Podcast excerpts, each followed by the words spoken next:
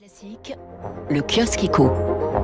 À la une des échos entreprises, les défis de la sortie des aides. C'est un thème que l'on retrouve dans, tous vos journaux ce matin. Demain, c'est fini, prévient le Parisien. Bercy reçoit les secteurs en, en difficulté, explique le Figaro. Et Jean-François Rial, qui est le président fondateur de Voyageurs du Monde, prévient il y aura forcément, forcément des défaillances dans le tourisme. On y reviendra dans quelques instants avec le président du GNI qui représente les restaurateurs indépendants.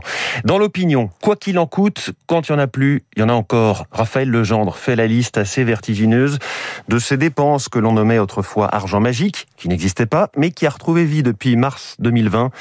Après les 100 milliards d'euros du plan de relance d'il y a un an, on note que certains budgets de ministères qui avaient déjà obtenu des hausses records sont à nouveau bien dotés. 8% d'augmentation, deux années de suite. Ainsi pour le ministère de la Justice d'Éric Dupont-Moretti.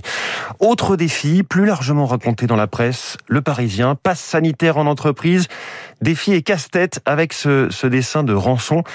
Pourquoi tu te demandes ton propre passe? Eh bien, je suis auto-entrepreneur. Et oui, et les restaurateurs ont, mis la pression hein, sur leur personnel. On y reviendra là aussi à 6h45 avec Didier Chenet.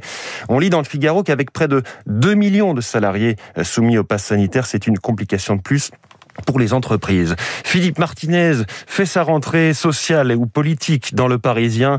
Le secrétaire général de la CGT prévient, les gens sont en colère. Nous avons une réunion intersyndicale aujourd'hui, ce lundi, au cours de laquelle nous choisirons une date de mobilisation début octobre. C'est déjà parti. À lire aussi dans le Figaro, cette interview d'Ara Aprican, directeur général des contenus de TF1. La télévision rassemble, les GAFA divisent. Un exemple dans la besace d'Ara Aprican euh, quand on lui parle des 14 milliards d'euros investis par Netflix dans les contenus cette année versus 1 milliard pour TF1.